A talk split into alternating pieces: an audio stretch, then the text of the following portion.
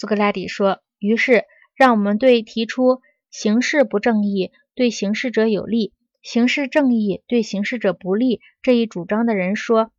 他这等于在主张放纵和加强多头怪兽和诗经以及一切诗性，却让人忍饥受渴，直到人变得十分虚弱。”以致那两个可以对人为所欲为而无需顾忌，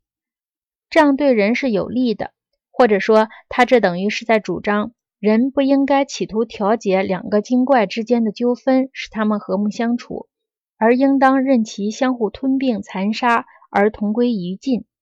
格老孔说：“赞成不正义，正是这个意思。”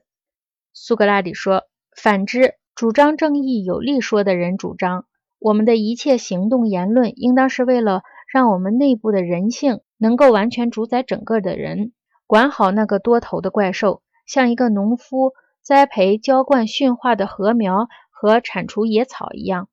他还要把诗性变成自己的盟友，一视同仁地照顾好大家的利益，使各个成分之间和睦相处，从而促使他们生长，是这样吗？格劳孔说：“是的。”这正是主张正义有力说的人的意思。苏格拉底说：“因此，无论从什么角度出发，结论都是主张正义有力说的人是对的，主张不正义有力说的人是错的。因为无论考虑到的是快乐、荣誉还是利益，主张正义有力说的人论证是对的，而反对者则是没有理由的，对自己所反对的东西是没有真知的。”格劳孔说：“我想完全是这样。”苏格拉底说：“那么，我们是不是要用和蔼的态度去说服我们的论敌？因为他不是故意要犯错误呀。我们要用下述这样的话来问他：亲爱的朋友，我们应该说，法律和习惯认定是美的或丑的东西已经被算作美的和丑的，不也是根据下述同一理由吗？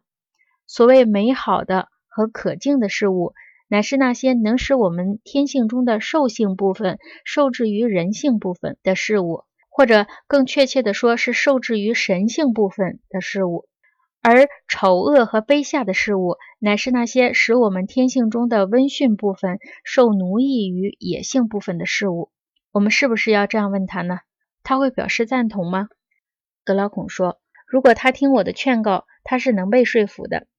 苏格拉底说。如果一个人照这种说法不正义地接受金钱，如果他在得到金钱的同时，使自己最善的部分受到了罪恶部分的奴役，这对他能有什么好处呢？换言之，如果有人把自己的儿子或女儿卖给一个严厉而邪恶的主人为奴，不管他得到了多么高的身价，是不会有人说这是对他有利的，是吗？如果一个人忍心让自己最神圣的部分受奴役于最不神圣、最可憎的部分的话，这不是一宗可悲的受贿，一件后果比厄里夫勒为了一副项链出卖了自己丈夫的生命更可怕的事吗？格劳孔说：“如果我可以代他回答的话，我要说这是非常可怕的。”